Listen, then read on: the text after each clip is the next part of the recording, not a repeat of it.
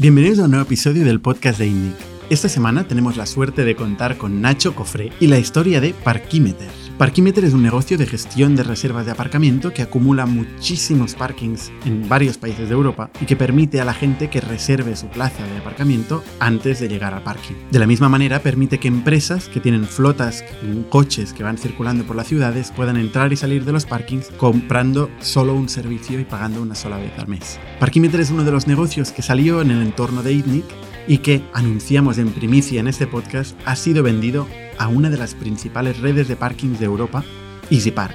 En este podcast explicaremos cómo se generó la idea, cómo creció, cómo se incorporó Nacho como CTO, cómo acabó siendo el CEO de la compañía, los periplos para conseguir financiación y cómo fue el proceso de venta. Y el podcast de esta semana es posible gracias a nuestros sponsors. El primero, Factorial, la plataforma de recursos humanos que permite digitalizar tus procesos de gestión de recursos humanos, conseguir tener información en tiempo real de lo que pasa en tus empleados, cómo se sienten, cuándo entran, cuándo salen, cuándo cobran el variable, esa información que nadie tiene y todo el mundo se pregunta, en tiempo real en una plataforma donde todo el mundo tiene acceso. Y el segundo sponsor de esta semana es Growth Hacking Course. Si quieres que tu negocio crezca a un ritmo exponencial, como las grandes compañías como Dropbox, Factorial, Skyscanner, Airbnb, etc., la mejor es aplicar una metodología de experimentación que permita aprender y aplicar los conocimientos aprendidos lo más rápido posible. Growth Hacking Course te enseña a aplicar esta metodología, que básicamente es el método científico, a través de un programa de formación. Hasta el momento ya hay más de mil profesionales, entre ellos fundadores de compañías, marketers de todo tipo, profesionales de ventas, que han hecho esta formación y han hecho unas reviews del copón. Las podéis ver en su página web. Si queréis entender de qué va eso del growth hacking, apuntaros a una sesión formativa que hacen gratuitamente para nosotros en la página web growthhackingcourse.io barra itnic. Podéis ver el enlace en la descripción de este episodio. Muchísimas gracias Factorial y Growth Hacking Course por hacer posible este episodio y os dejo con Nacho Cofré. Bienvenidos a Startup Inside Stories de ITNIC, un podcast donde hablamos de startups, negocio y tecnología. Bienvenidos una semana más al podcast de ITNIC. Yo soy Bernat Ferrero y esta semana estoy con Nacho Cofré. ¿Qué tal, Nacho? Hola, Bernat, encantado. Bueno, Nacho es uno de los bueno, de las personas clave de la casa aquí en ITNIC, ya desde hace unos cuantos años. Es el CEO de Parquímeter y hoy tenemos una noticia eh, que vamos a compartir en primicia. Bueno, no sé si primicia o, o qué, pero que básicamente es la venta de Parquímeter. Sí, señor. Super primicia. Esto, esta entrevista se graba en el pasado, así que todavía no es público. Desde luego, ahora mismo es super Ahora primicia. mismo es secretísimo. Pero sí, sí. Bueno, ha sido, Parquímeter ha sido un, un negocio que, ostras, como todos, ha dado 25.000 vueltas. Eh, pero una, una constante eh, que sí que se ha dado es que ha ido creciendo, siempre ha crecido. Otra cosa que, que ha sido muy importante en Parquímeter es que ha sido muy eficiente en capital. ¿No? Ha sido una compañía Sí. que no ha sido especialmente intensiva en financiación. Em, ha mantenido un equipo, una estructura bastante pequeña, pero muy eficiente, eh, con gente muy, con mucho talento, que habéis hecho un montón de cosas. Ha sido una compañía que mm, ha cambiado de, de CEO. Eh, Sí, me suena eso. ha levantado financiación, pero, pero en Friends and Family no ha ido a fondos de capital riesgo, aunque tenemos alguna aventurilla. Luego contamos. Eh, y finalmente es una compañía que se ha vendido. ¿A quién? Pues se ha vendido a, un, eh, a una empresa multinacional del sector, eh, digamos un socio estratégico. La venta ha sido muy, muy chula, no solamente por la parte de los inversores que han, eh, que han podido vender, sino también que tenemos un socio brutal, es el líder en, en Europa de, de aparcamiento de- en la calle, de pago de aparcamiento en la calle. Son, están en 2.000 ciudades, en un montón de países y son líderes en Europa. No sé si en el mundo hay otro líder tan multinacional y, tan, y con tantos millones de usuarios. Eh, y, por tanto es, es, un socio buenísimo con el que nos complementamos un montón porque Parkimeter es el especialista en aparcamiento eh, fuera de la calle, ¿no? Se le llama on-street y off-street, ¿no? La zona azul y zona verde y compañía son el on-street y nosotros somos eh, expertos en, en, en, la parte de los, de los parkings y sobre todo en el tema de la reserva. Así que es un complemento brutal y nos va a dar un crecimiento increíble en los próximos meses. Hace unos años, eh, en uno de los podcasts de INNIC, de INNIC hicimos un experimento, una cosa que no hemos hecho demasiado, que es juntar dos competidores. Sí, sí. Eh, Jaume Mayor, que es el fundador y CEO de Wismar Park, eh, contigo, de hecho, ¿no? y hablamos un poco de los distintos modelos eh, de aparcamiento, ¿no? De, Se te acaban las opciones de invitados, ¿eh? ya estás repitiendo. Hombre, no. Esto es súper interesante hacer un foco en lo que ha sido la historia de Parkimeter, que ha sido uno de los negocios que, que han pasado por aquí por ITNIC. Eh, ITNIC no ha sido el motor en este caso, como en otros proyectos como Camalún, Kibu Factorial. Em, sí que ha sido un acompañante. Em, eh, nosotros teníamos alrededor del 15% del capital em, y hemos tenido en algunos momentos eh, de la historia de la compañía, pues alguna, alguna, alguna presencia más o menos intensiva. Mm, si nos vamos a, los, a los inicios de Parkimeter, Parkimeter em, arranca, em, o sea, la primera fase idea viene de hecho de, de mi familia. Em, mi, mi, abuelo tenía un parking. Eh, era un taller, era un taller de carruajes que luego fue de automóviles y que luego se convirtió en parking. Eh, es donde yo he nacido, he nacido en el edificio donde estaba el parking, ¿no? he vivido y he trabajado muchas veces en el parking. En un momento dado decidí hacer un experimento con una página de reservas. Porque es que este parking, eh, aparte de que era un garaje y tal, se acabó convirtiendo en parking, pero además con la suerte de que está en la plaza de la Sagrada Familia. O sea, es Exacto. una cantidad de, de expectativa a las reservas, ¿no? Exacto, sí, sí, efectivamente estaba justo delante de la Sagrada Familia. Y, ostras, hicimos una, página web muy simple para empezar a captar reservas, eh, que era una cosa muy rara, estamos hablando del año que 2011, 2010, 2011, no había ningún sistema de reservas para aparcamiento, desde luego. Y en la ciudad de, Barcelona empezaba a haber tráfico, gente que buscaba dónde voy, planificaba, ¿no? ¿Dónde voy a dejar el coche? Eh, empezamos a captar esta demanda y, y, empezamos a conseguir reservas para el parking, ¿no? Con prepago, con una pasarela bancaria. Y eso fue, fue una experiencia interesante, em, que luego dándole vueltas y tal, dijimos, oye, este problema no es escalable, no es un problema extrapolable a todos los parkings que no tienen forma de comunicarse con su demanda potencial, porque eh, pues tienen puramente la ubicación, bueno, como pasa en general en, el sector retail, eh, no tienen forma de traer clientes, de comunicarse con clientes, de hacer promociones.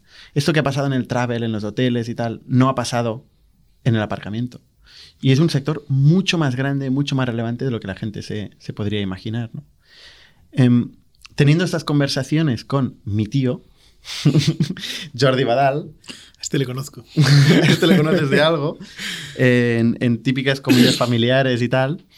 Él estando en un momento de transición, eh, donde salía de, la compañía, él había tenido una carrera multinacional, eh, multinacional principalmente en ventas. Em, dijo, ostras, pues estoy en un momento de reinvención, eh, a mí me apetecería eh, meterme en un lío así, empezar una compañía. Estamos hablando de 2013. Eh, ostras, empezamos a discutir el, modelo, el proyecto conjuntamente y luego llegamos a la conclusión de que, oye, esto tenemos que hacerlo por separado. Porque él teniendo una personalidad fuerte, yo teniendo una personalidad también fuerte, nos íbamos a matar. Con lo cual, decidimos hacerlo por separado. Básicamente lo hizo él. Varias veces en el podcast preguntas a la gente, ¿cómo es emprender con tu pareja o con tus amigos y tal? ¿Cómo es emprender con tu es, tío? emprender con tu tío? Los dos somos dos, dos, personajes bastante tozudos, ¿no? Y, y, la verdad es que no, no, er, era, fácil. Eh, yo en aquel momento estaba en otra fase, estaba en otro momento de ITNIC. Em, y tenía bastantes cosas a las que, a las que meterme, ¿no? Estaban también en los inicios de Camalún, ¿eh? O sea, tenía, Camalún tenía dos años o así. Em, y decidí eh, desvincularme de, este proyecto. Es curioso porque habíamos pensado hasta el nombre. Es un proyecto que cuando le, damos vueltas, em, eh, diseñamos cómo podía llegar a, escalar, cómo podía captar la demanda. Pensamos el nombre, pensamos un branding, tuvimos un proceso incluso de branding. ¿Sabes que el registro de marcas en un principio rechazó registrar la marca Parkimeter? Porque decían que no podías registrar un nombre eh, común en otro idioma y les tuvimos que explicar que en inglés se dice parking meter y no Exacto. parkimeter. Es curioso porque es una marca muy buena. O Sí, sea, me sorprendió. es muy fácil de recordar, Sí. eh, ¿no? Y, y- y conseguimos el punto .com. Recuerdo el registro del punto .com, a- acabo de verlo, abril 2013. Em, entonces Jordi siguió con el proyecto, pero Jordi siendo una persona eh, más de ventas, no tan tecnológica, tomó la decisión que toman muchas, mucha gente que ha estado aquí en el podcast, sin ir más lejos, hablamos en Red Points también un caso parecido, eh, de trabajar con una consultora externa para hacer la tecnología sin tener la experiencia, el know-how interno.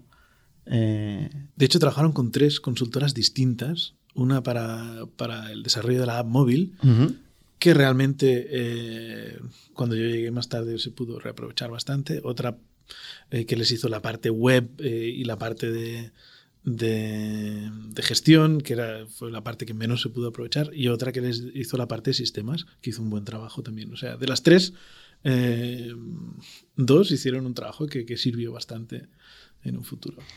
Es- es- yo recuerdo en el año 2013, Jordi inició un proceso de, de investigación de mercado siguiendo los preceptos de Lean Startup. O sea, hizo entrevistas, fue a ver a parkings. En la calle, preguntándole a la gente que salía del parking. Efectivamente. Oye, tú pagarías por esto, no sé qué. Hizo todo un proceso eh, de manual. Y luego, en la tecnología se la pegó. Porque esto es un, es un, es un clásico. ¿eh? O sea, yo, mm, yo creo que es el 80% de los casos que conozco que, que no son emprendedores puramente founders, que eh, acaban sobreinvirtiendo en una versión inicial no testeada, igual que no va en la dirección de la, de la que, de donde tiene que ir la compañía. Sí. Em, eso es lo que pasó en Parkimeter, de forma que un año y medio nos volvimos a juntar, a pesar de que eh, en principio no teníamos que trabajar el proyecto juntos, nos volvimos a, a juntar para ayudarle en la parte tecnológica, ayudarle a encontrar un CTO. Ese gran pain del que tanto hemos hablado en el podcast también, la- la- encontrar la figura del CTO. Iniciamos un proceso, un- bueno, empezamos a repensar la tecnología, me acuerdo en aquel momento reuniones con la consultora, con, con todo el mundo, y empezamos un proceso de buscar a un CTO, vimos a varias gente hasta que encontramos a Nacho. Nacho Cofre. Nacho, ¿cuál era tu experiencia anterior? ¿Qué habías hecho antes? Porque tú estudiaste filosofía. Humanidades. Humanidades. Peor. Estudié humanidades y mientras estaba en la universidad, un día, pues eh, navegando en la biblioteca, porque tampoco tenía ordenador en casa, hice botón derecho, ver código fuente en una página web y, y vi, ah, mira, si pones aquí mm, esto, pues sale en negrita, si pones esto es un link. Y empecé a interesarme por eso y aprendí a hacer, hice mi primera página web, creo que la subí en GeoCities, los que sois un poco más técnicos os acordaréis de eso, ¿no? 90, estás hablando de los 90. 98, 99, no sé, debe ser una, una época por ahí.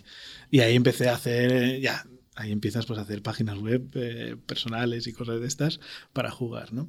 Y, y me acuerdo que eh, estaba, uno de mis primeros trabajos estaba en una, en una agencia de comunicación y yo era corrector de estilo. A mí me enviaban libros, revistas y yo pues corregía las faltas de ortografía o de... o de- No tenía ni idea. o de, de esto, ¿no? Y hay, hay toda una metodología, es muy es complicado hacer eso, porque te acabas, tu cerebro autocorrige, ¿no? Entonces leíamos desde atrás hasta, hasta arriba. Y un día estaba ahí en la oficina y estaban trabajando en otro despacho con un CD interactivo. Y yo había, me había puesto a jugar con Macromedia Director y Macromedia, antes de Flash. Y, y decían, ah, ¿y yo qué hacéis por aquí? No, es que tenemos un problema. Ya no, porque os habéis equivocado de frame y esto. te-". Y se gira, tú no eres el que corrige la, la ortografía. Yo no, no, también sé hacer cosas de estas. Y ahí dejé de corregir ya. Nunca más corregí en esa Te pues ahora te encargas tú. Ahora te haces tú los CDs. Hice un montón de CDs interactivos y me juré no volver a hacer nunca más un CD interactivo. Era un problema brutal de compatibilidades y de los vídeos y códecs. Era una época de Windows eh, a medias de 95 y, y Windows NT. Era, fue horrible. Y ahí, a partir de ahí empecé a dedicarme a tecnología. Hice un cursito de ASP y descubrí que podía, no solo HTML, sino que podías programar. Bueno, ahí fui haciendo cositas entre autoaprendizaje y algún curso y, y alguna experiencia profesional. Acabé trabajando en una universidad como webmaster y ahí un programador muy bueno y me, me enseñó a hacer cosas como MVC que, que en, en, esa época nadie, nadie usaba y tuve mucha suerte de trabajar con, con él y que me enseñara a programar. Y ahí me empecé a, espe a especializar un poco más ya en programar, siempre desde el ámbito web. Al final me fui a Madrid también a hacer esto que se le llamaba Webmaster en esa época. Ahora viéndolo atrás, era un CTO, un CTPO, o, o como se le llame. Porque también, ¿CTPO? ¿Qué es esto? CTPO es que en una startup tecnológica la tecnología y el producto están muy, muy ligados, ¿no? Y, y, es muy difícil de distinguir, sobre todo cuando no hay un product owner o una persona de marketing o de producto que se encargue de eso, ¿no? Uh -huh. Entonces yo ahí hacía esas dos cosas. Ahí fue mi primera experiencia externalizando, que fue muy mal, muy mal cuando yo llegué ya. O sea, tú externalizaste. No, yo llegué a un sitio que, me, que ya habían decidido externalizar y ah. habían encargado a una gente. Esto siempre pasa, o sea, llega el, el nuevo CTO. Pero no, es, no. Como, es como el mecánico. A mí me parecía muy bien. Y dice, ¿qué es esto? ¿Qué me han pareció hecho aquí? muy bien porque hacían la parte de comercio electrónico que yo nunca había hecho y me daba mucho miedo. Y decía, esto es dinero. Esto hay que hacerlo súper bien, déjales a ellos que son los expertos. Y cuando lo miré dije, pero Dios mío, si esto lo hubiera hecho yo, me, da, me daría vergüenza de haberlo hecho yo. Y digo, pero lo acabo yo porque mezclando HTML con PHP, con eh, un, un, metodológicamente muy mal hecho y técnicamente muy mal hecho, no, no aguantó. Y entonces me di cuenta ¿no? de que... A ti te habían contado lo del MVC, dijiste esto. Y digo, no, esto no sé. yo, yo siempre tenía un poco el síndrome del impostor, eh, con razón, ¿no? Un humanista haciendo... Oye, no está tan poco... O sea, un filósofo de lógica Hombre, y un programador el no es tan distinto. El inventor de HTML es un lingüista y yo empecé con, con, con, con contenidos, organizando contenidos web y, y, de becario en la universidad, pues haciendo contenidos digitales para la gente. No tiene ninguna... Luego estudié un máster en producción multimedia, pero ya todo lo que te explicaban de herramientas y tal, yo había jugado con todas, aprendí, aprendí poco. Yo creo que ese máster me sirvió también como currículum y, y, uh -huh. y, para que la gente se tomara en serio un tío de humanidades. Pero donde realmente ya te metes en una empresa, una startup que crece con tecnología de verdad y tal. Sí, fue un Softonic. Softonic. Yo estaba en Madrid, quería volver a Barcelona para, para tener familia, con, cerca de la familia, ¿no? Y, y me apunté de programador en Softonic pensando nunca me van a coger y tal. Y me llamó Tomás Diago, ¿eh? imagínate lo pequeña que era Softonic. que ha estado en el podcast. ¿eh? El fundador, Tomás Diago, me llama y yo, oh, Tomás Diago, que era un, un, gurú para mí. Y me, y me dijo, ah, porque tú has trabajado, tú has llevado equipos y, y, había momentos en mi vida en que había gestionado equipos de gente y tal. Y sí, sí, bueno, pero vete de Project Manager, pero programarás, ¿eh? no te preocupes y tal en Softonic nunca volví a programar. ¿Qué dice? Eh, a la vista, ¿no? Lo hacía de escondidas. Pero no, no, te dejaban programar. No pude, no pude, porque era Project Manager, antes de que Agile fuera una cosa que se escuchara, equipos de 20, de 50 programadores, un Project Manager no, no, no, puedes, no puedes ponerte a programar. En Softonic tú mmm, empezaste como Project Manager, pero te fuiste al, al lado de HR, de hecho, ¿no? De contratación es lo de siempre, el pain, ¿no? Hicimos una startup dentro de, dentro de, dentro de Softonic, porque yo recuerdo una conversación ahí en las oficinas de Sardañola con, con María Fran, Franquesa, y que era la responsable de recursos humanos en, en Softonic, eh, y recuerdo hablar ¿no? de la dificultad que había, de que, de que, era imposible encontrar. Y además en una época que en PHP los programadores que había no solían tener buenas prácticas. ¿no?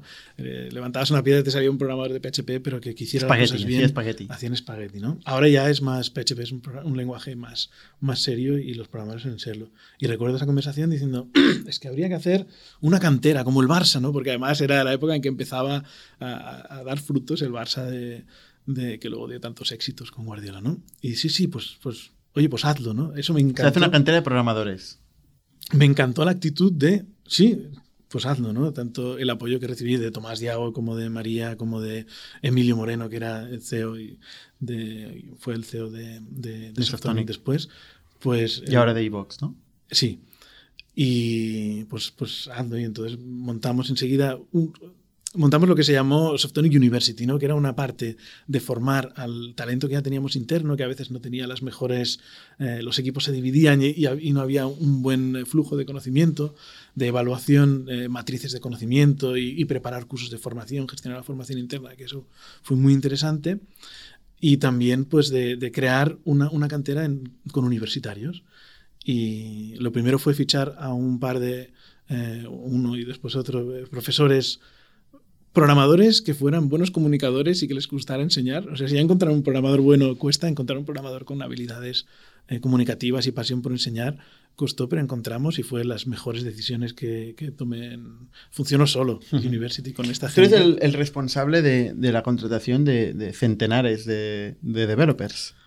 No sé, por, por nuestras manos pasaron, sí, quizás más de 100 Porque. Softonic contra- llegó a Y contratar a entrevistar- muchísima gente. ¿eh? Entrevistar, he entrevistado a cientos y cientos de, de, de programadores en Softonic. Sí, claro. ¿Qué, qué a tener? necesitamos- ¿300 personas de... programando? No sé, más de 150 seguro de programando, desde 150 a 200.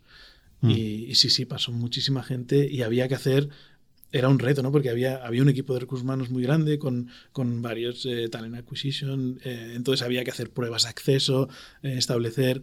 Me encantó, es, es una cosa que Emilio aportaba a, a, a Softonic, ¿no? De montar industrialmente las cosas, ¿no? Y eh, analizar mejorar, analizar, mejorar. ¿no? Oye, se tarda mucho, empezábamos tardando seis meses en fichar a una persona, teníamos unas ineficiencias por todos lados. ¿no? Y ¿Qué pasó? ¿Por qué en un momento dado, después de 8 años, que son bastantes años, decides o, o dejas Softonic? ¿Qué- ¿En qué momento fue? Bueno, yo fui dejado, no lo dejé. Ah, vale, vale, vale.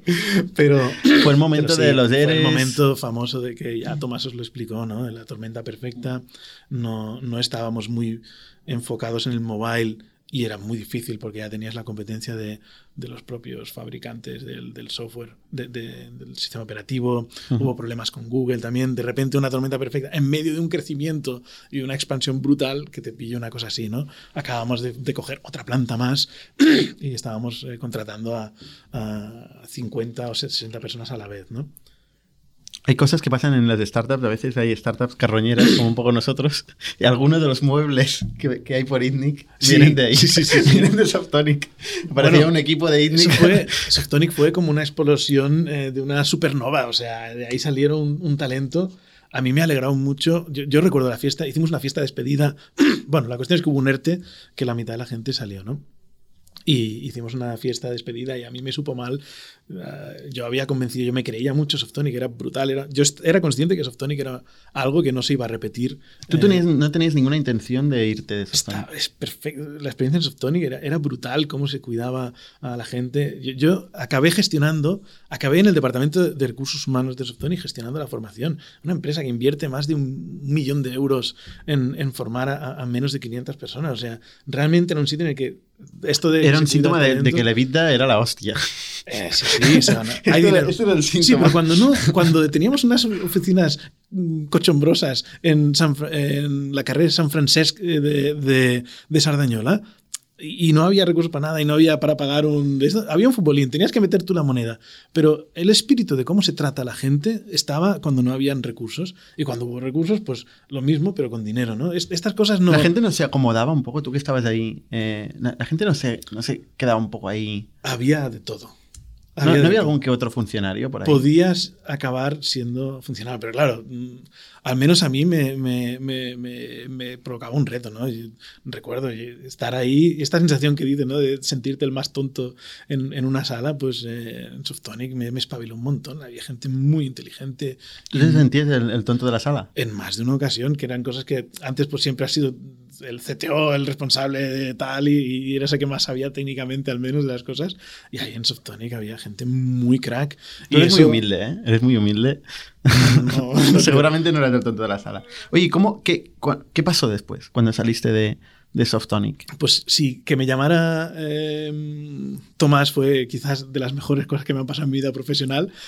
Que me echaran de Softonic, eh, hubo un ERE y por tanto el departamento de reclutar programadores, cuando haces un ERE, yo me presenté voluntario para ver si al- eh, no, no tenía ningún sentido, ¿no?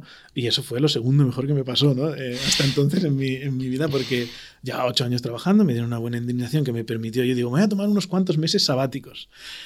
Duré cuatro semanas. Eh, ya me- No me acordaba de eso. me programaba encima. Eh, era una cosa que no, no se podía. eh, no se podía, ¿no? Entonces eh, me planteé, oye, a ver, tienes futuro. Me encantó Software University. Te decía, ¿no? En esta, esta fiesta decirle a la gente, oye, me sabe mal haberte traído aquí y que pierdas tu trabajo. Y, y me acuerdo que un tío me dijo, ¿pero qué dices? Yo nunca volveré a buscar trabajo. Gracias a haber entrado en Softonic, ya está, la gente me llaman. Me he enterado muchas veces que la gente no hacía pruebas técnicas a, la- a los programadores de Softonic, lo cual al equipo que teníamos eh, haciendo pruebas técnicas, a, a mis, mis La gente decía, me enseñó Nacho. No, Nacho, no. Yo no enseñaba a nadie. Esto, lo bueno que tiene es que les enseñaban Sergi y, y, José y, y, Rubén y Alejandro. los profesores que teníamos eran los que se encargaban del nivel técnico de enseñar. Por eso, y su nivel era buenísimo. Y a mí me enorgullece un montón cuando he oído historias de gente que no hace pruebas técnicas de PHP a un programa de Softonic. Y yo, o sea, esa parte me, enriqueció mucho y, yo he visto becarios que no habían programado en PHP en su vida, entran en Softonic eh, en, el, en, el, curso este, en el internship que le llamábamos, se estaban tres meses cobrando, eh, era, aceptarles un máster pagándoles eh, y luego entraban en Softonic y, verles que en un año, en algún caso, pues a arquitecto de, de, de, la compañía o, o, luego a cabo de un par de años los ves en otra empresa, CTOs, arquitectos por todos lados. Esto personalmente eh, lo poco que yo, que yo aportara, porque al final estaba coordinando y, haciendo esas cosas. No era que les enseñaba eh, directamente las cosas, pero Caso de éxito a mí y al equipo nos hace sentir súper orgullosos, ¿sabes? ¿Cómo nos conocemos, tú y yo? Por, por, un amigo común, Albert Domingo, con el que ya había que está en el podcast también. Había trabajado y que estaba muy metido en INNIC. Y, y, le dije esto, ¿no? que me, quería, me estaba planteando si seguir con la parte de recursos humanos, de formación y tal, que me atraía mucho y me, y me, y me hacía sentir eh, muy lleno, o eh, volver a la parte de programar y CTO, que en Softonic había sido súper difícil ¿no? meterme técnicamente, pero de escucha y de practicar en casa con side projects me había, me había metido mucho. También hice eh, un par de años de, la carrera de ingeniería informática en la UOC a distancia. Pero cuando tuve hijos ya lo dejé. Entonces. Y, le, y, le, pregunté, oye, estaba buscando tal, algo de CTO. Ah, tienes que conocer a Barnett. Y me presentó a Barnett y, al cabo de poco me presentaste a, a, Jordi a Ferran, que, que, salieron en la tele y todo, porque eran seniorpreneurs, ¿no? Eh, gente de más de 60 años. es otra cosa que no hemos comentado, ¿no? Jordi, tanto Jordi como Ferran eh, son personas que ya uh, tienen una larga experiencia laboral, ¿no? Tienen alrededor de 60, 60 años, ¿no? 60 y, 60 y algo. 60 y, algo. y, ya cuando los conocí, pues ya peinaban canas, ¿no? Y, y es algo que no, no, es normal en el mundo emprendedor no, es el típico Mark Zuckerberg. No le di la mayor importancia porque al final esto la gente hay una parte personal y si no, la, edad no importa. La, gente se confunde un poco, ¿eh? O sea, el Mark Zuckerberg de 17 años o yo qué sé, los hermanos Collison, ¿no? o sea, el emprendedor tan joven es un rara avis. O sea, realmente la media, la media de, emprendedores está por encima de los 40. Sí. Eh, esa es la realidad estadística. Otra cosa es que siempre acaban contando, acabamos contando las historias que nos gustan o que más resuenan, ¿eh? Pero, a mí, me impactó que dos personas sin, sin habilidades eh, técnicas de, programación habían llegado a montar, cuando yo llegué ya había un producto hecho y funcionando. O sea, no era un PowerPoint. Y eso es lo que me gustó, ¿no? De, ¿Qué te encuentras ahí? Del equipo. Bueno, primero, ¿por qué decides meterte en ese lío? Pues mira, me dieron buenas referencias de, vosotros y, y, del equipo.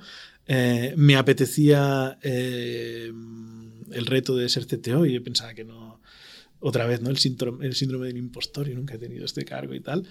Y le veía mucho futuro a, a Parkimeter, el pain que, me, que explicaban. Y Parkimeter en ese momento estaba enfocado sobre todo en un servicio para empresas, de gente teniendo que adelantar dinero de su bolsillo cuando eh, la flota de, de, coches que tienes tiene que aparcar en el parking y de repente pagas con el móvil, te ahorras el IVA. el pain es brutal y, el, eh, y la solución era buenísima. Expliquemos un poco, en paréntesis, para explicar el modelo. O sea, no hemos hablado de Parkimeter. No, por eso. es que tú te vas por las ramas, ¿eh? Sí, te conozco. No me lo habían dicho. Nunca, te lo habían dicho, ¿no? Eh, o sea, Parkimeter tiene dos modelos, eh, ha trabajado dos modelos principalmente, que, que ha sido uno de los problemas también de, de la escalabilidad y de, de, costes también que ha tenido que soportar. Siempre cuando los negocios tienen varios modelos, eh, cuesta más escalarlos y es más caro de mantener. Por un lado, es un modelo de rotación, de, enfocado al cliente que entra y sale del parking Sí, rotación se le suele llamar a, cuando entras al parking, coges un ticket y al salir lo pagas, ¿no? Exacto. hay gente que le llama espontáneo o, o que le llamamos nosotros, pero hmm. eso es la rotación. ¿Y, eso es a través de una app? Eh, sí, a través de una app y en el parking pues eh, eh, ponemos una, una, especie de tablet con, que hace como un TPV de... Está enfocado sobre todo principalmente a B2B, Porque las empresas tienen se pueden... el gain de, de, de, ahorrarse el IVA y, y la gestión eh, con eso. El IVA, la gestión de gastos y, y, creo que hay algunos rappers, algunos descuentos en algunos casos de volumen. Sí. ¿Vale? O sea, este sería el, una, un modelo, el modelo de rotación. Y luego está el modelo de reserva, que es el modelo este que teníamos en el Garage Sara Familia. Y que no eh, tiene nada que ver en, en, en, en, tipo de cliente, en forma de go-to-market. Son dos empresas distintas. Lo que tienen en común es el proveedor parking es que le estás generando más eh, revenue a tu parking. Cuando hablamos con el parking, es un tema que, que eh, como todo marketplace, no sé si es un marketplace, ¿no? Pero como todo B2B, 2C, ¿no? O sea, tienes proveedores por un lado y clientes por el otro, ¿no?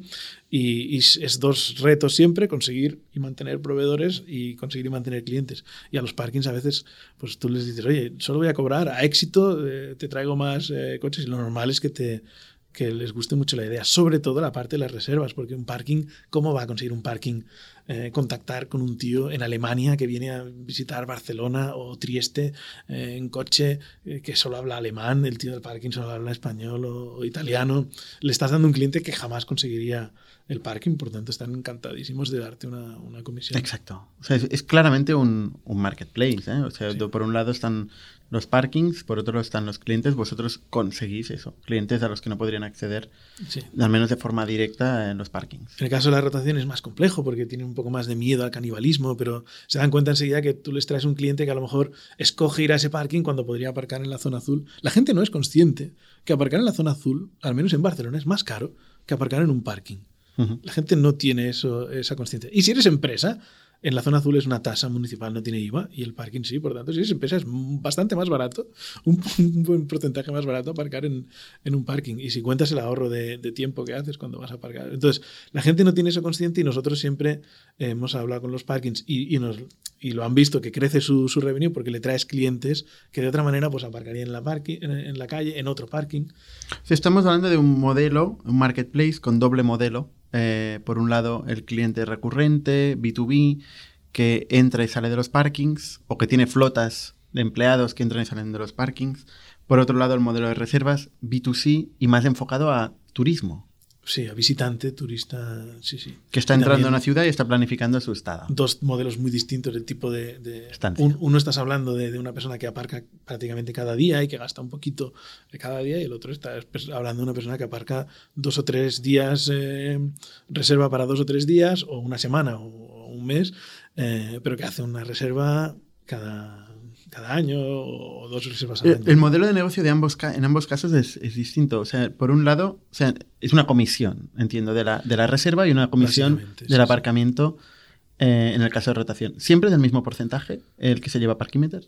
Bueno, depende un poco del, de, del parking, caso del parking a caso. Y de la necesidad que tenga el parking, de lo, de lo que tenga que invertir Parkimeter para llevar a gente a ese parking, ¿no? También. O sea, cambia. El, el modelo de financiero eh, de un modelo y otro cambia, porque el, el, la reserva, en el momento de hacer la reserva, Parkimeter está cobrando, está vendiendo y se está quedando sí. con el 100% de hecho de, de, de, la caja de, sí. de, lo que vale esta reserva. Y tú pagas cuando la reserva ya ha tenido lugar. Y en el momento Entonces, estamos, estamos hablando de que una reserva que se hace en el mes de marzo para el mes de agosto está ingresando en el mes de marzo a Parkimeter sí. y a final de agosto Parkimeter está liquidando con el parking sí. eh, la, la, parte de la parte que le corresponde en el parking, ¿no? Sí. Esto es, es, una manera buenísima de financiarse. Absolutamente. Ha sido nuestro, nuestro inversor número uno. Pero no es el caso de la rotación. La rotación se paga bueno, a mes vencido. A mes vencido. Tienes, pero sigues teniendo unas semanas de, de, de, de cash positivo, ¿no? Uh -huh. Entonces sí, sí, ha sido nuestro inversor eh, principal, los parkings, porque esto, esto le llamamos la rueda, ¿no? Mientras tú eh, tengas previsto pues, lo que tienes que pagar y puedas ir haciendo entonces, esto el único problema que puede haber es si la facturación bajara a cero. ¿Qué dices? es se, imposible, ¿no? Esto nunca se va a dar, ¿no? Dale. 2020. COVID. vaya leche, vaya leche. Se pegó todo el mundo en el mundo de, de, del transporte y en el mundo de, del, del, travel, del, travel. del turismo, eh, efectivamente. Eh, entonces, eh, es un modelo que tiene un working capital muy, muy, muy interesante, porque muy se, negativo, puede autofinanciar. Muy negativo. Muy negativo, pero... se puede autofinanciar con, con el proveedor, en este caso. Eh, y, y, ese ha sido un poco el modelo de financiación de Parkimeter. Sí, bueno, ha habido um, Friends and Family, ¿no? Siempre dices Friends and Family, nunca dices Friends, Fools and Family. Las, las tres. Se sobreentiende, ¿no? Pero porque en este caso era más Fools o más, o más Friends. y creo que la primera, la primera ronda de financiación, eh, no sé, no, no, o sea, la primera inversión la hizo Jordi. Jordi arrancó el proyecto él a pulso, eh, metió bastante dinero, no sé, sobre los 300.000 euros. Eh, una, una, inversión muy, muy importante. Años, sí. Empezó solo, empezó tal. Eh, y luego... Enseguida, al principio llegó Ferran, Ferran Gatius, que También. Jordi Badal es el, es el fundador, Ferran es el cofundador. Yo no me llamo cofundador de Parkimeter, sería un refundador. Hombre, si yo le, creo que sí, ¿no? Si le, si le, no, ellos ya empezaron, se, se comieron la parte de, de, crear la empresa. Yo llegué que estaba hecho y arreglé cosas que no... ¿Qué me dices? ¿Qué te encontraste? Me encontré eh, un, un, una parte web que no, que no se podía, peor que lo que habían hecho en Madrid aquellos unos años antes, ¿no? Estaba, estaba muy mal y no, y no funcionaba, ¿no? no entraba en los buscadores porque todo eran formularios que se enviaban y, los primeros meses eh, hicimos eso. Y ahí tomé una, una, buena decisión que venía de cosas que, en, conversaciones en Softonic, ¿no? De, lo que aprendí escuchando a gente ahí y enfocarlo en una API, ¿no? Cómo derrib, derribas un edificio con la gente viviendo en él, cómo lo derribas y lo vuelves a construir, ¿no? Entonces montamos una API y mucha confianza de Jordi Farran de le, entendieron lo que era la deuda técnica, que había partes del producto que estaban eh, legacy y que, no se, que teníamos que convivir con ello, pero quedamos en que no se iba a tocar el legacy, no se arregla nada, no se toca, no se programa en el legacy, todo se hace, si hay que hacerlo, se tiene que hacer nuevo y, y, y ir quitando, ¿no? Aún debe quedar un 1% de, del código de Parkimeter, de, debe ser esta parte legacy, pero el hecho de haber creado una API que se conectaba a la base de datos y todo lo nuevo se conectaba a través de esta API, no solo sirvió para, como un modelo para, para convivir con el legacy, que, que acabó siendo un, un, acierto, una idea feliz, y sino que luego a la hora de haber tenido distribuidores, a la hora de haber tenido apps, a la hora de haber tenido otras maneras de convivir, tener una API que tú mismo consumes, eh, pues la tienes bien documentada y, y funcionando y ha sido un, un, una cosa que ha funcionado bien desde como CTO, es una de las cosas que, que mejor. O sea, en vez de volver a empezar de cero, eh, interrumpiendo el servicio y tal, conseguiste eh, primero todo mantener o, o ir dándole la vuelta a la aplicación antigua eh, construir una API que le dé servicio a la, a la aplicación móvil y, y, finalmente la nueva web que tú mismo construiste. ¿no? Que consumía esta misma API. Que consumía esta misma API. Eh, efectivamente, esto eh, hizo también que a nivel de, de, de, SEO, de posicionamiento, que esto ya lo habías visto en Softonic, eh, una componente, si algo aprendí en Softonic fue SEO. Una componente cracks. muy importante para, para, crecer, y más en aquel momento, y bueno, y lo sigue siendo. Eh, tuviera un impulso muy, muy importante. Sí, ahí cuando, cuando yo llegué había solo había ingresos que venían de Google Ads. No, no había SEO porque la web no, no, la veían los buscadores, estaba mal hecha.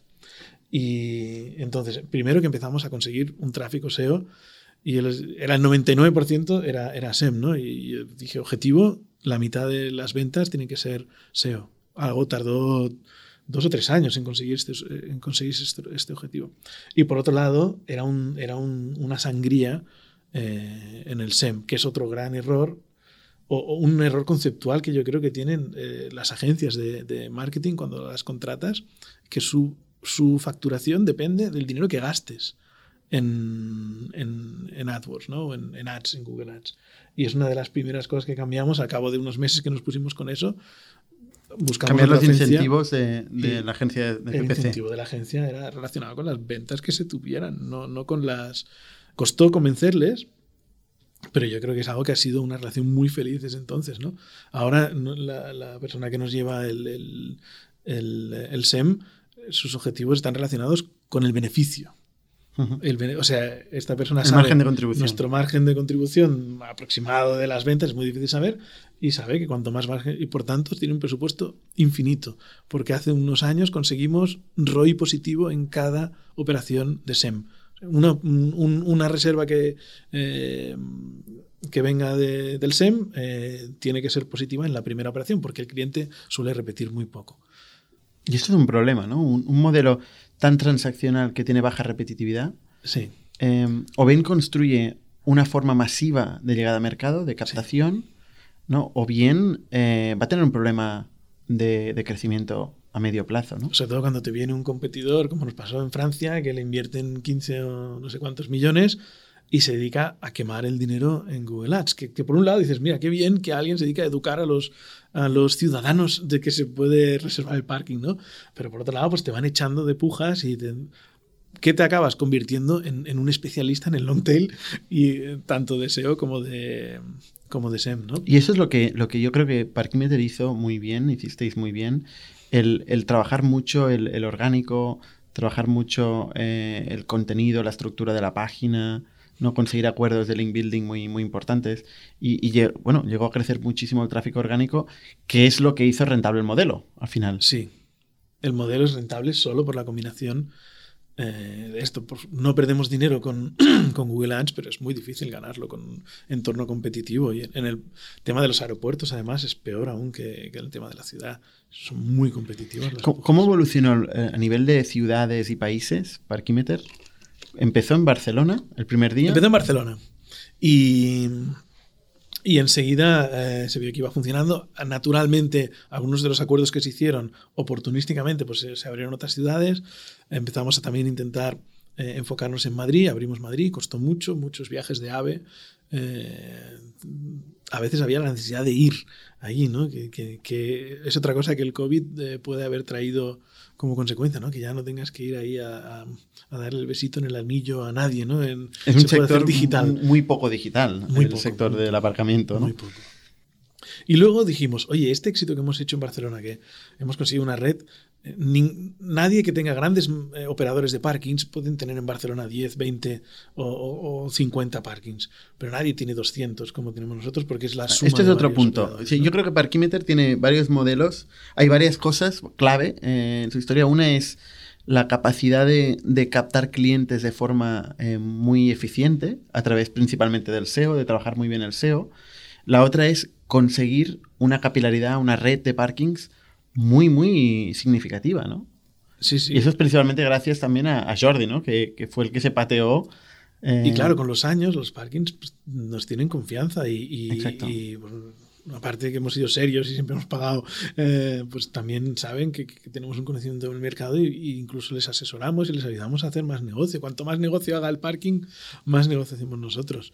Y en ese caso Jordi y, su equipo eh, comercial y Farran, que también estuvo pateándose eh, las calles, ¿no? Yo ahí soy el único que, creo que nunca he fichado. Tú siempre estabas en la cueva, ¿no? Yo en la cueva, siempre. Y ahora en casa, me encanta. y, pero ahí montaron una red brutal. Y, dijimos, oye, esto se puede hacer. Eh, externalizar, expandir, internacionalizar y fichamos una persona para intentar hacer eso telefónicamente en Italia desde Barcelona. Los primeros meses fueron horribles, pero de repente hay un momento que clic, cambia el, punto de inflexión y empezó a funcionar y conseguimos replicar esta experiencia en Italia. Enseguida nos fuimos a Portugal. Esto, pues claro, pasó un año, un año y medio, abres Portugal. El año pasado empezamos a finales de año con Francia. Gracias al COVID, pues es un tema que ha costado más de, entrar, pero estamos viendo que se puede replicar, sobre todo con la entrada de, reservas eh, internacionalmente y desde Barcelona. Eso hace que tengamos unos costes muy reducidos. Nuestros competidores tienen 40, 70, 80 empleados y nosotros eh, siempre hemos sido siete. Eh, no, no se lo creían a veces, ¿no? Cuando, cuando el, lo que decías, ¿no? El equipo clave, la, la, capacidad de Jordi de haber abierto tantos parkings y de Ferran de llevar todas estas operaciones, atención al cliente, personas que hablen muchos idiomas eh, a la vez. es clave encontrar gente con muchas ganas de hacer las cosas y que tenga la habilidad de hacer varias cosas eh, a la vez. normalmente los marketplaces eh, tienen una doble captación, pero intentan eh, conseguir una doble captación orgánica al menos, de forma que te puedan llegar, a, puedes llegar a tener una fuente inbound de, proveedores en este caso. Ha pasado, pero no es, no es lo más normal, pero de vez en cuando cae algún mail de, oye, somos un parking de no sé qué, vamos a comprar un parking, queremos, estoy encantadísimos. Pero en este caso ha sido bastante más difícil. O sea, la parte de construir la red de parkings ha sido, se ha llevado mucho, mucho esfuerzo de la compañía, ¿no? Sí, muchísimo. Eh, el, otro... Sobre todo cuando ya tienes eh, la parte más fácil, el parking más abierto y tal, y tienes que ir a por el eh, que está más dura, por el que te ve como competencia, a por el que tiene miedo de la tecnología o de lo que le puedas hacer. Luego los parkings no tienen exclusividad, ¿no? O sea, pueden trabajar con otras, tipos, con otras plataformas. ¿no? estamos felices con... Estamos bien. Trabajando en competencia, en competencia. Tenemos competidores que nos espabilan un montón, que nos van metiendo goles ahí y tal, y que te, y que te motivan. Nos, nos gusta trabajar en mercados Nos gusta la competencia, ¿no? abiertos. Sois la única empresa del mundo que os gusta la competencia. Bueno, A la economía mundo- seguramente sí le, le mundo, gusta, pero todo el mundo querría tener todo el mercado para él, pero yo creo que en nuestro caso, eh, incluso a veces nos hemos copiado cosas que han empezado la competencia, eh, a veces se han copiado de nosotros hasta, hasta el color de- del logo algún competidor, pero, pero está bien. Eh, es- es algo que a, nos- a nosotros nos ha ayudado. Igual que no tener dinero. A todo el mundo le gusta tener, pues, no sé, el hecho de no tener eh, grandes inversores con millones de euros ha hecho que hagamos- hayamos hecho las cosas siempre súper eficientemente y no, y no haber tirado el dinero. Yo creo Hmm. que está bien, te- el hambre agudiza el ingenio. Yo creo que las, las barreras que ha construido Parkimeter, porque al final dices, bueno, cualquiera puede llegar a un acuerdo con un parking mañana, ¿no? Y, y- y conseguir eh, ir a hacer PPC, ¿no? Y captar clientes que están buscando cómo planificar sus viajes y, y venderles el aparcamiento. Las barreras al final son la tecnología, cómo hacer esto de forma muy fácil, con una experiencia de usuario muy, muy fácil para el, para el cliente y para el parking, por un Esto- lado. Esto en la captación de parkings, por ejemplo, y en, en el trato con más de mil proveedores. Tú sabes lo que es recibir mil facturas y tener una persona a media jornada de administración. Claro, tenemos un- un- unos sistemas tecnológicos de Automatización, la automatización. plataforma. Sí, firma digital, automatización de recepción de facturas. El- es el- luego es la capacidad de captar clientes de forma rentable, no solo captar clientes, sino captar clientes de forma rentable, que Parkimeter lo consiguió hacer mediante el, el SEO y el orgánico principalmente. Eh, y luego construir una red de parking suficientemente capilar. Y esto han sido discusiones que hemos tenido muchas veces, ¿no? ¿Hasta qué punto la capilaridad Me acuerdo que vimos una o la densidad son, ¿Quién era? son criterios? Un posible inversor en, en- en una de las rondas que hicimos. O sea, aparte de esto, tuvimos una ronda en 2016 y 2018 Ahora venimos de la financiación. eh, que, que entró, y, y me acuerdo de un inversor, creo que fue Caviedes, que, que estuvimos discutiendo si lo que había que ser era eh, capilar o, eh, O denso. O denso, ¿no? Y es que es para la Y lo comparaba él en este caso con BlaBlaCar, que es que evidentemente yo si fuera Cavies lo compararía todo con BlaBlaCar. Y en el caso ahí- de Parkimeter el problema es que como tenemos dos modelos, para el tema de empresas y de aparcamiento de rotación has de ser denso. Y es un tema que la beta que tenemos es, es, una, es un proyecto que tenemos en Barcelona y en Madrid. Por eso y- son dos negocios Y distintos. para la parte de bookings tienes que ser capilar. Entonces, tenía razón cuando discutieron, creo que eran Jordi y, y, y Caviedes, pues cuando discutieron, yo pensaba, pues tenéis razón los dos. Hay que ser capilar y denso, vaya, vaya marrón. Para darle algo de razón a Caviedes, en este caso una de las cosas que a él le preocupaban era el doble modelo eh, Sí. de negocio. Y, y la verdad es que nos, lo hemos, nos ha ido acompañando esto. Pero sabes que también eh, hubo un momento en que nos dimos cuenta de que esto hay problemas tecnológicos de la, tecnología que hay en los parkings que no permite. Ahora, ahora sí que ya lo permite y estamos a punto de, lanzar un producto para, para usuario final en el que entres, le- lee tu matrícula, te abre la barrera de parking y al salir te la vuelve a abrir. Esto, esto es algo que ahora se empieza a poder hacer, pero tecnológicamente los parkings tienen tecnología del siglo pasado, no, no está abierta a Internet y es algo que el hecho de tener que ir a, a la, cas- a la casilla central a pagar, eh, pues es algo que siempre ha sido un, un- un impedimento para nosotros. Lo que ha sido curioso Y es que, el tuvimos que cortar esta línea de negocio. Suerte que teníamos dos, porque tuvimos que pausar una línea de negocio y dejarlo como, como beta y eh, pivotar sobre la otra parte de las reservas que nos ha permitido eh, expandir internacionalmente y tal. O sea, sí, es una gran complejidad y es, y es y, complicado. y a llevar veces te puede empresas. salvar el culo. O sea, Y que hay las dos cosas. y ¿no? Por eso no no es tan evidente. Y sobre todo cuando empieza, cualquier emprendedor cuando empieza no tiene el lujo, no se puede permitir el lujo de hacer una sola cosa con mucha fuerza. ¿Por qué? Porque no lo sabe. No sabe cuál va a ser el negocio que le va a llevar al crecimiento. Lo que cuando una startup empieza tiene que probar cosas, tiene que experimentar, va a hacer cosas en paralelo. No va a escalar, pero va a aprender. Y cuando aprenda, cuando encuentre una cosa que pueda, que pueda escalar, entonces cuando hay que apretar el acelerador y hay que igual matar algunos de los proyectos que tienes Hasta ahora hay, por el hay camino. empresas ¿no? que están haciendo de todo. Yo quiero hacer una solución de movilidad y quiero hacer parking, transporte público, bicicleta. no sé son más empresas de servicios, de consultoría, pero empresas que de producto que escalen, solo hay las que se enfocan. Y Las otras no escalan. hubo un momento en el que se nos abrió la oportunidad de entrar, eh, pagar el parking en la calle, en Madrid y en Barcelona, y, tuvimos que, que renunciar a hacerlo, aparte porque las condiciones eran eh, inviables en cuanto, en cuanto a negocio, eh, porque ya aparcar en la calle o en un parking es un negocio totalmente distinto. eh, imagínate hacer otra cosa diferente, ¿no?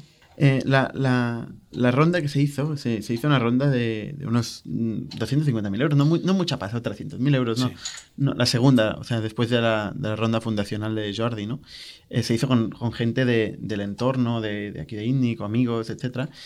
Pero después, eh, en cierto momento, mmm, decidimos ir a buscar Venture Capital. Es que vimos a... que había, había una oportunidad, aunque estábamos ya llegando al, al break-even, ya ha habido meses que Parkimeter ha estado en break-even y estamos muy cerca. El año pasado creo que el resultado fue de menos 30.000 euros, una cosa así. Eh, vimos que había una oportunidad de, si crecías muy rápido, Ahí sí. La compañía crecía bastante rápido. A pesar de no tener gran financiación, sí. creció entre de, de unos 100.000 euros al, principio de facturación anual a, sí, los últimos a tres años millones. hemos crecido, supongo, un 50% cada año o más de un 50% de media en los últimos años, ¿no? Sí, había ese, pero si crecías en número de países mucho, pues hay una oportunidad de, de, de liderar el, el, mercado europeo, ¿no? Y vimos que a nuestra velocidad y con nuestro invirtiendo pues, eh, pues el, el, working capital eh, y vamos a tardar muchísimo en conseguirlo y esto es una oportunidad más cercana. En este proceso hay un cambio en la compañía y Jordi eh, decide cederte a ti la posición de CEO. Sí, yo entré como CTO y, y, siempre metí demasiado las narices donde no me llamaban eh, y pues a participar en, en, más y Jordi siempre es una persona muy eh, muy muy abierta en este sentido y, y, y, pero sí que es verdad que, por un lado, yo, yo estaba metiéndome ya en, en temas de operativos, en temas de, de, de budget y de, y de estrategia y, y esto. Y, y, Jordi también eh, vio esta necesidad. ¿no? De, ¿Cómo es esto de pasar a ser CEO eh, de una compañía que no eres mayoritario, que no has fundado tú y no eres mayoritario? Pero, Ni mucho menos. Y hasta aquí esto hay, hay varios casos, hasta aquí hay varios casos, pero ojo, teniendo al fundador trabajando en tu equipo. Sí, es curioso tener a tener a tu al que te puede echar eh, como subordinado tuyo, ¿no? Es, es, extraño. Pero es verdad que siempre eh, Jordi Farran y yo hemos tomado las decisiones muy. Sois un trío, ¿no? Sí. Y Pensáis sea, telepáticamente aún... ya después de tantos no, no. años. Tenemos opiniones súper diversas. Y, y Pero os miráis y ya, ya, sabéis lo que estáis pensando. Y tenemos unas discusiones brutales y conoces a tu tío. Eh, no, trabajar, en estar en el despacho de al lado cuando discutimos cosas, eh, tienes que ponerte cascos, pues si no. Eh, pero yo creo que es muy interesante estos tres puntos de vista y, y, esta manera de trabajar. Cuando nos ponemos de acuerdo los tres, es muy difícil. Sois imparables. Es muy difícil que nos equivoquemos porque tenemos puntos de vista, experiencias y, y normalmente nos acabamos poniendo de acuerdo. Y yo creo que eso ha sido súper bueno. Y yo ¿Fue difícil al principio? el rol de... A ver, otra vez, eh, el síndrome de impostor, yo feo, yo no tengo ni idea, no sabía ni lo que era working capital, esto lo aprendí hace un año, no sabía ni lo que era la mayoría de estos conceptos, ni idea. Ni idea. Esos uh, no son los conceptos que te hacen un buen CEO, un buen CEO desde mi punto de vista. ¿eh? Bueno, son conceptos más que hay que tener en cuenta. Sí ¿no? Siempre había llevado mis finanzas personales con un Excel en, en Softonic y iba a gestionar un, un, un presupuesto de de, También es verdad que en Parkimeter no, no teníais director financiero, entonces ahí, ahí sí que... Ostras, Farran siempre ha hecho de pobre de director financiero, que siempre ha dicho... Y, no, y de operaciones, y un poco varios... Todo el mundo tenía varios sombreros. Sí, y Farran ha hecho las cosas que, que, que las hace súper bien, aunque diga que no, pero, pero ha hecho estas cosas esenciales, ¿no? De, de la es increíble, yo te das cuenta de que tener un buen CTO es imprescindible, tener un buen sales es imprescindible, tener alguien de operaciones bueno, es que si algo hemos hecho bien en Parkimeter han sido las operaciones. Y, y, lo que tú decías, ¿no? Y captar toda esta red de parkings. Y técnicamente dos decisiones felices de enfocarte en el SEO y de, y de enfocarte en la API, pero al final son tres patas que, que, que, cualquiera de las tres no te sirve para triunfar, pero te puede enviar a... El equipo, el equipo habéis llegado a ser unas 10 personas, ¿no? Cuando... Sí, siempre 15, cuando más habéis sido. Sí, hubo una época que tuvimos un equipo comercial de 5 o 6 personas para in intentar eh, meternos en el B2B. Eh, Pero un equipo en general pequeño. Sí. Eh, ha sido siempre Parkimeter y ha conseguido mantener, bueno, no el break-even, pero bueno, cerca del break-even. Se ha conseguido siempre. apalancar bastante en proveedores. Ha conseguido financiación pública, como todas las startups. ¿no? Eh, en, en, cierto momento decidimos ir a buscar Venture Capital y, y hay una anécdota concreta que, que, es bastante divertida. En un momento dado nos encontramos una empresa del sector Sí, bueno, primero buscamos Venture Capital. El tema este, yo creo que el tema este de la eficiencia de capital no es algo que busque el Venture Capital, buscan expansión y después de, cientos de emails y llamadas empezamos a ver que no, que no había encaje, aprendí un montón en eso también. Eh, y luego empezamos a buscar un, un, inversor eh, industrial, ¿no?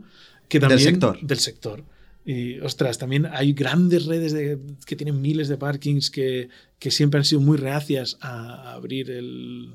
Eh, a, distribuidores como nosotros, ¿no? y a, tener eh, terceras partes eh, comisionando la parte digital y dijimos, ostras, pues a lo mejor cerramos un inversor que además nos dé acceso a sus parkings de una manera más, más masiva y tal y fuimos a hablar con, con algún inversor con alguno de estos socios. Industriales. Siempre intentando conseguir sus parkings. Y cuando decían, no, no, es que me da miedo que te conviertas en el próximo booking.com. Y yo, pues mira, da, un millón de euros, te llevas un porcentaje de parking y tienes eh, un porcentaje del próximo booking.com. Lo, cual es, lo cual es extremadamente peligroso, también desde el punto de vista de Parkimeter, porque de alguna forma los otros parkings pueden llegar a sentirse amenazados. Sus competidores tendrías muy difícil conseguirlos, ¿no? Exacto. En, en un caso en particular... Eh, uno de estos competidores, que no vamos a decir el nombre. Y que viniste tú en, el vuelo a verlos. Esto fuimos, a, fuimos a Alemania a tener esta, esta reunión con, con... Era Alemania, ¿no? Sí. Sí. Eh, donde tuvimos esta reunión con este... Eh, con el CEO de esta, de esta cadena de, de parkings, que fue, fue por cierto, un, un, un cold email, ¿no? Enviaste un email sin... Un, envié un email eh, mal. Porque además en el estaba enviando 10 o 20 emails a todos los grandes redes y entonces le envié, estimado señor, y le puse el nombre del CEO de la empresa de la competencia. Ostras. esto, es gravísimo. ¿eh? Estimado señor, no sé cuántos, tal. Ya era las tantas de la noche, tal, y lo tengo que enviar. Y, le envié, y luego, cuando ya había salido el mail, vi que lo había hecho mal. O sea, le envié un mail. ¿Y volviste a enviar un mail para un mail frío con el nombre mal. Y entonces, a cabo de unos días que no me respondió, eh, le dije, ya le llamé bien por su nombre, ¿no? Hola, tal. Oye, tenemos previsto estar por, por tu pueblo en el mes que viene. Podemos quedar. ¿Fue así? Sí, sí. O sea, tú le dijiste, tenemos previsto pasar por un pueblo de mala muerte. Me dijiste tú, no, no, no, no importante. Me dijiste tú la idea esta, ¿no? Oye, vamos por ahí, ¿por qué no nos vemos? Y... Total que nos dijo que sí. Eh, de hecho, fuimos a pedirle que nos diera sus parques. No, no, imposible, porque va a ser yo. Pues mira. Me acuerdo una, una, conversación. de euros. Me, acuerdo una conversación interesante donde él argumentaba. Dice: Mira, yo tengo los centros de las principales ciudades de Europa. Y, tengo parkings únicos que hay en hospitales, estaciones de tren. si vosotros me traéis clientes, voy a vender. Si vosotros no me traéis clientes, voy a vender. Tengo un acuerdo a 20 años y todo el mundo va a pasar por mí. ¿No? Decía esto. Tiene poder, sí, sí. tengo poder absoluto. Estaba. Eh, pero luego, luego se quedó pensando, ¿no? El hombre, cuando nos fuimos, se quedó pensando y dijo, ostras, pero realmente hay un cambio en el mercado, ¿no? Y eso es un poco lo que, lo que les pasa a grandes dinosaurios de grandes sectores, ya no solo en el parking, ¿eh? O sea, incluso la gente tiene el miedo de decir, oye, el mercado está cambiando, y sí, y sí, ¿no? Y si mañana eh, cambia radicalmente la demanda y pasa a ser digital y yo me quedo fuera. Y eso es, este miedo es lo que hace que al final la gente se bueno, mueva. entonces es cuando se lo hacen ellos. Dicen, voy a hacer yo. Bueno, ya, qué, pero... Qué fácil es hacer una app, tal. Pero así como su ¿eh? expertise ha sido una expertise principalmente financiero, de conseguir posiciones muy importantes, eh, de conseguir inversores muy importantes, de conseguir acuerdos políticos, porque hay mucho acuerdo político en ese sector, muy, muy importantes, su expertise no es la tecnología. Y de hecho dedican y queman la tira de dinero eh, cada año en tecnología para nada. Pero, esto, más es de la historia de muchos sectores. ¿eh? ¿Hay algún caso? En, el caso de España, pues el caso de Saba es un caso famoso de un gran eh, operador de parking que nunca ha tenido miedo a esto y ahora ese que más conocimiento tiene, nos tiene a todos con unas condiciones draconianas, porque es lo que le pasa, ¿no? que a veces tienen el control, ¿no?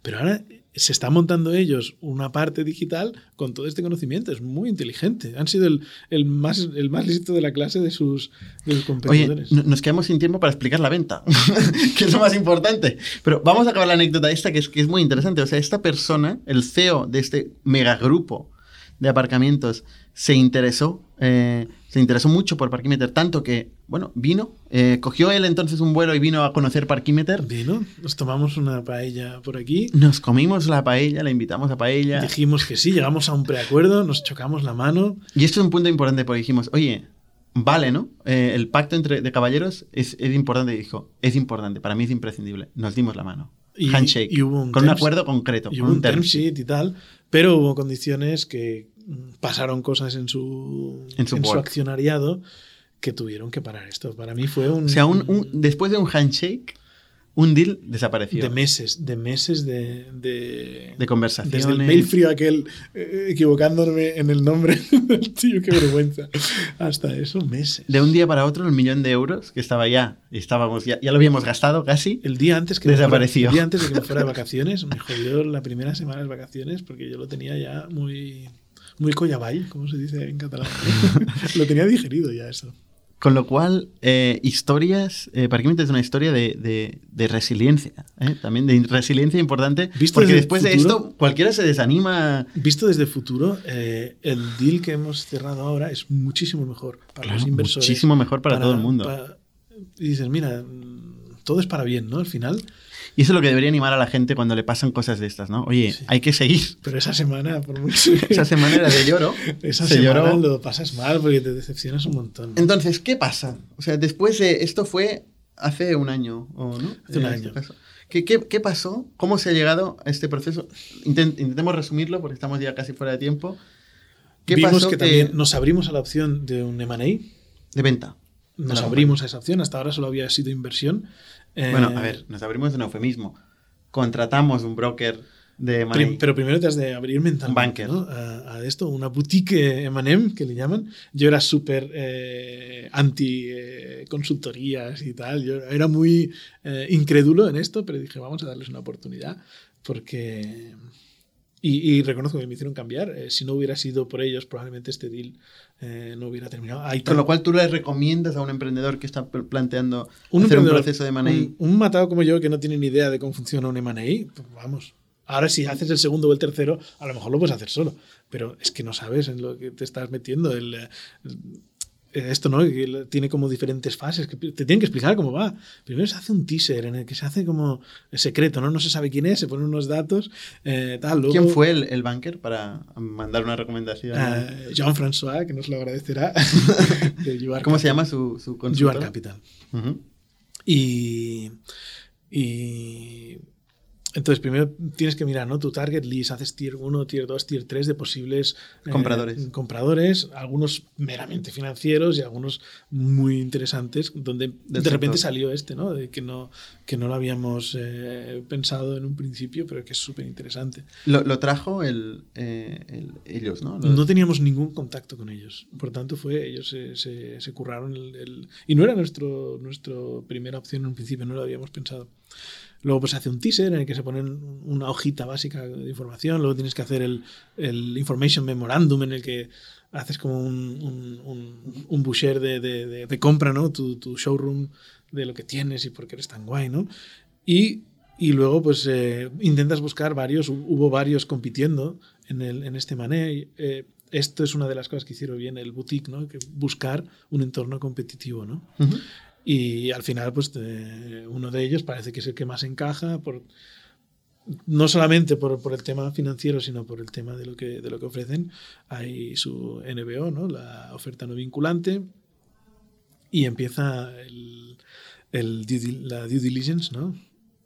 Que es un, es un proceso y yo creo que Parkimeter es una empresa que siempre ha tenido súper ordenado todo eh, el- El- la contabilidad y tal, pero es que igualmente un Es proceso súper de intenso. Y, y lo, lo que hay que decir, y lo más importante de este deal, es que se hace en un contexto de Sí, pandemia global donde las en enero ventas... empezamos esto. En enero empezamos el proceso de buscar. En eh, el 15 de marzo o así, sale el presidente del gobierno, cierra el país. Nuestro primer principal país es España y el segundo Italia en revenue. Y en turismo, ¿vale? Imagínate. Eh, resultado- España e Italia resultados de revenue negativos porque devolvíamos reservas. y alguien nos decía, ah, pues no las devuelvas, hombre, quédatelas. Y no, no, tú le has dicho a alguien que se lo devuelves, se lo vas a devolver. Es peor, eh, mejor cerrar con, con honor que, que, que, seguir sin, sin, con una fama. Y en ese contexto, donde se pasa de, de, estar por encima de los 2 millones de euros a la nada absoluta, claro, se, se inmediat, está... inmediatamente tu, tu, revenue negativo, esa situación que nunca iba a pasar, de que el working capital eh, te viene a llamar a la puerta, toc, toc, harás de pagar sin tener ingresos, tuvimos que recapitalizarnos con, con los ICOs, eh, pasamos deuda a corto plazo a deuda a largo plazo y ya está. Y, y un ERTE y una situación en la que podía haber sido, se vio cerca otra vez, por tercera vez, eh, se vio cerca un, un, un final a El fin. en, en, en Parquímeter. Y a la vez que estás con una llamada con un banco pidiendo un crédito, al cabo de un rato tienes una videoconferencia en la que harás de ilusionar a alguien con el futuro de la empresa. Es Tienes un que explicar por qué te vas a comer el mundo, ¿no? es, es, Eso es durísimo. para volverse loco, porque es un cambio de chip y, y, y emocionalmente, pues yo no soy capaz de vender algo me llamaban en, en Softónica mis, mis compañeros me decían, vende motos, pero tú vendes motos que también te has comprado, ¿eh? Yo, pues sí, eso sí, no, no soy capaz de vender algo que no me creo. Y, y claro, es como, joder, estoy viendo que estamos rascando aquí el fondo, pero mira, gracias a, las, a las ayudas del gobierno, que todo el mundo está ahí criticando y tal, hubo una manera de hacerlo terrible, ¿no? Pero gracias a eso, pues nos ayudó a, a mantenernos eh, vivos. No, no, no, necesitábamos cerrar el acuerdo este. Entonces, el hecho de no tener, no tener que cerrar el mes siguiente hace que tú puedas sobrevivir estos meses de, de duración, que al final más o menos en un año, ¿no? Es un, un, una, tengo entendido que es algo normal hmm. para un, un M&A, ¿no? Llegasteis a, a, casi cero, ¿no? O sea, el, el, el, bueno, muy baja, ¿no? La facturación algunos meses. No, llegamos a, a, ah, o sea, negativa, negativa. negativa. Bueno, no, porque siempre teníamos una parte, pero en reservas, sí llegamos a tener facturación negativa en reservas. Fue un, un, un, momento muy chungo. Y estos compradores, la verdad es que hon, honraron, eh, tuvieron un comportamiento que a mí me, me, animó a seguir, porque nosotros ahora nos vamos a tener que quedar eh, un tiempo a trabajar con ellos y que no cambiaran mm. su oferta desde el principio eh, la, hasta la, el final. La oferta para. Y siempre pregunto números, ¿no? Debería preguntarte la, la oferta. Mm -hmm. no se puede decir, ¿no? Por, por ni contrato. Tú ni yo podemos hablar de este. No podemos de este hablar de, de, la oferta. Pero ha sido. tú también lo has firmado eso. Caería sobre ti el cielo. Pero ha sido una, una muy buena oferta. O sea, na nadie se esperaba que, que pudierais llegar a un acuerdo tan bueno. Ha sido un buen deal para los dos lados. Eh, uh -huh. El comprador este eh, que, que, podemos decir el nombre porque esto saldrá después de Easy Park, pues se ha llevado a un muy buen precio una empresa con un futuro brutal con el que va a hacer mucho más dinero del que, del que ha invertido seguro.